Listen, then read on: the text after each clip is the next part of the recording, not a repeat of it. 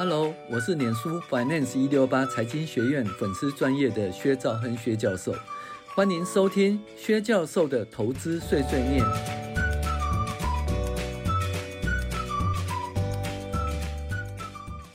各位网友，大家好，我们来讨论进阶财报分析第三十一集：透视营收的水晶球合约负债。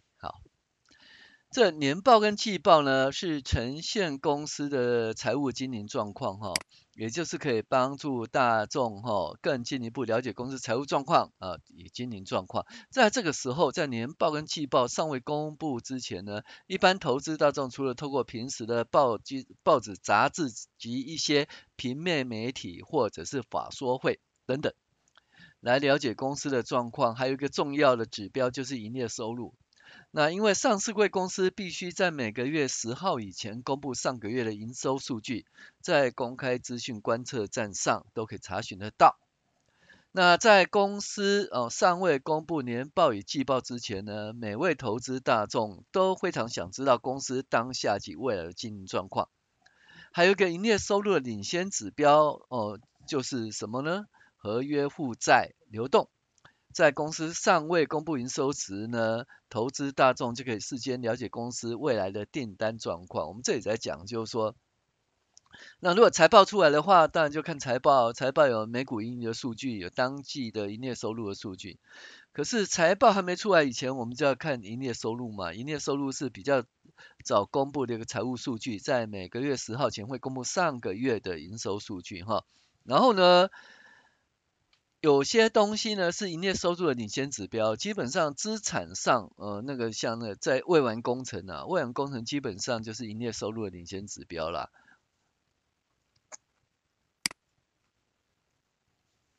那因为呢，这个未完工程的话，它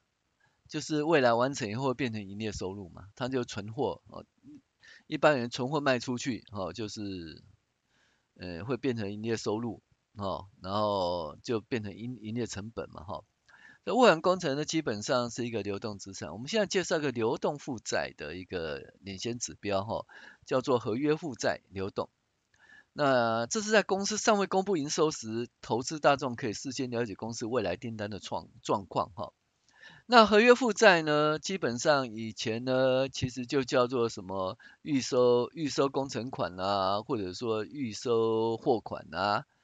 总而言之，就是货物还没交以前呢，收到定金呐、啊，哦，那因为你收到定金以后，就必须要怎么讲？未来就必须要履行这个义务嘛，所以它是未来履行的义务，所以是一个负债哈，所以是一个流动负债哈。那合约负债是一个新名词，在二零一八年以后，为了与国 IFRS 哈接轨，早期的会计科目叫做预收款项，后来更名了应付建造合约。或合约负债主要包含预收工程款和预收备料款，属于客户的预付费用，在会计上归类为流动负债，在偿债方式并非还钱，而是在特定的时间提供特定的商品服务，因此可为呃预接订单，可以看作营收的领先指标。那因为那个合约负债呢，比订单的话，基本上是定金呢哈，是吧？定金跟订单当然是有关系喽，所以呢。基本上是个营收的领先指标哈，那比合约负债再晚一点呢，就是未完工程，就是说，哎，订单进来以后，然后开始制造，呃，就是变成存货嘛，存货处理完毕卖出去变成营业收入，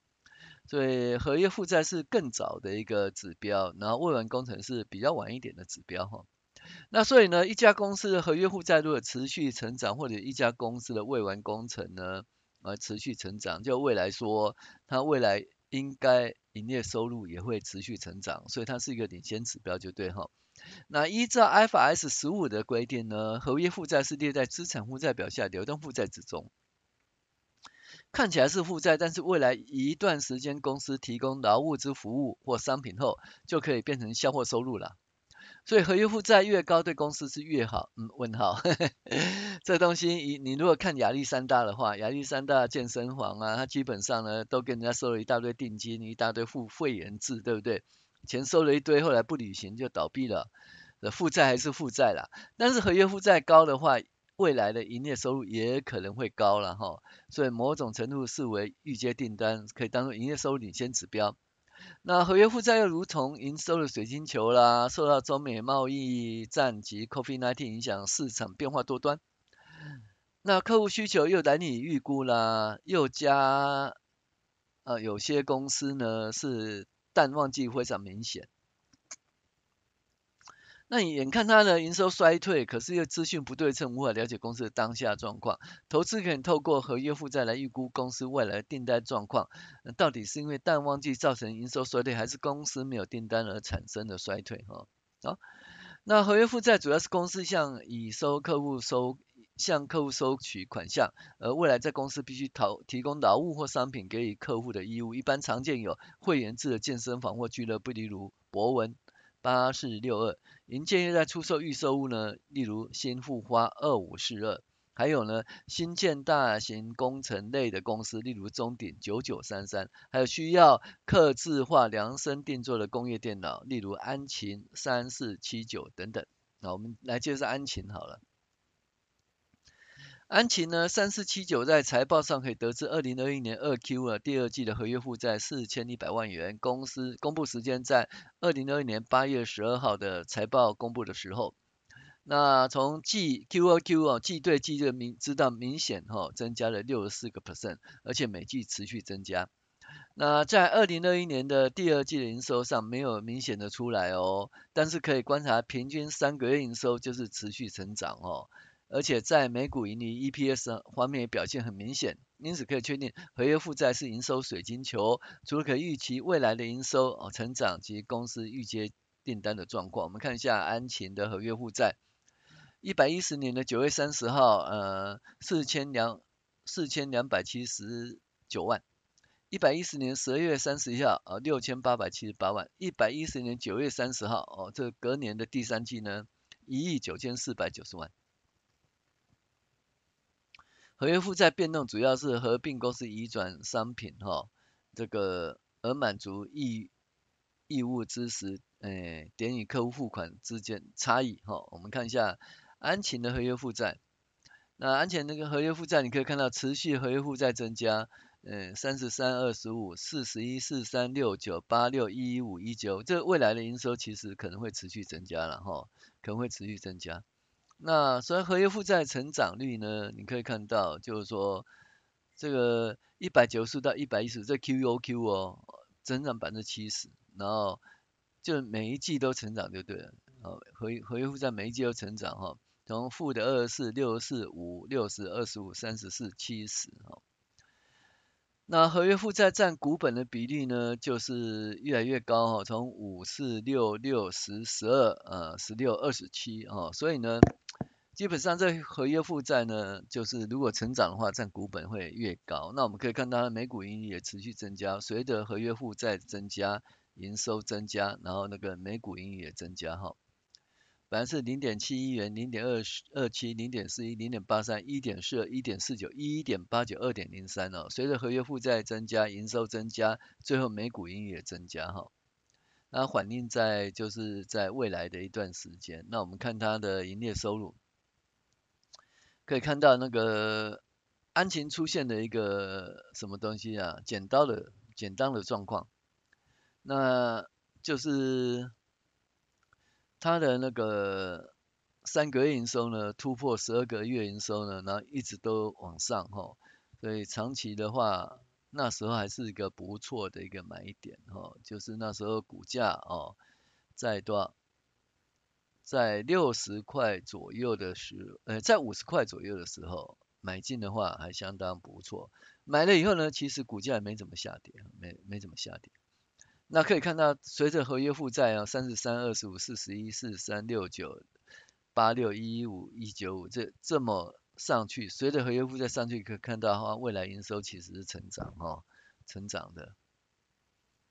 啊，另外一家公司叫有有威啊。友威是三五八零的财报，友威在二零二二年第一季合约负债是一亿九千四百万元，那 QOQ 呢，季增呢就是一百七十七 percent，那二零二二年第一 Q，呃，第一季的那个季报公布时间为二零二二年五月十二号。如果当初当时呢遇到大陆风控清零政策影响，整体市场状况非常低迷。那未来市场不明况呃不明的情况下，投资人可以透过合约负债呢事先预估未来公司哦预接订单的状况，而且是每季的合约负债都维持在一亿五千万以上，占股本比例哦大概四到五成。二零二年第一季呢，营收上还没有明显起色，到二零二年的第二季呢，营收明显缓念，但是可以观察平均三个月营收有持续成长，而且在每股盈以上、EPS 上也是更加明显，由此可以确定合约负债是营收的水晶球，除了可以预测未来营收成长及公司预接单的状况，你可以看到，呃，公司的，你看公司的合约负债呢，本来是多少？九月的话是多少？六五八八，那可以看到原来的九月的话，它的营收是多少？五三八四九二。那随着合约合约负债增加呢，就是到了那个一百一十年哦哦，就是二零二零六。呃，三五一，然后隔年的时候是三二八六五九，营业收入可以看得出来哈。那因为你看它合约负债就知道，它前一年是六五五八八，就隔年是多少？一八八五三四，合约负债增加很多，所以它营收哈，营业收入也增加很多。好，那可以从这里来看它合约负债从多少？三六五二六九六六七零一九四一五三一八九哦，那个合约负债增加很多了哈。那合约负债增加很多，这是第四季开始，二零二零年第四季开始。而二零零二零年第四季呢，它的营收并没有增加很多哈。嗯，还好啦，它就是到了二零二一年的呃第二季开始哦，营收有增加。那可是呢，股价其实早一点反应的哦。合约负债不错的时候，这个东西股价会提早反应。好，那所以呢，友威呢是不错的。以以友威哦来看呢，合约负债是一个不错营收的一个预估的领先指标，所以是营收的水晶球。那投资人当然要注意这些事情啊。就营建业来看呢，未完工程哦相当重要。那未完工程就是说，哎、我现在做完了，然后呢，还没做完成，可是呢，等到已完的话，就会就移转给客户，变成营业收入哈。所以未完工程是一个存货阶段，那未完工程很多，未来移转客户的会更多。那这是一个是资产，未完工程是一个资产，通常是放在流动资产哈。如果说你是营建业的话，那这个未完工程就是存货嘛，哦，你一直盖一直盖就存货，然后以后把它卖掉。那另外呢，就是流动负债方面呢，合约负债也是一个营收的一个很好的一个领先指标，就值得去分析了。一家公司合约负债一直增加的时候，它未来营收应该也是很亮丽的哈。那就跟大家分享到这里，我们下一期再见。我是薛兆亨薛教授，谢谢您的收听。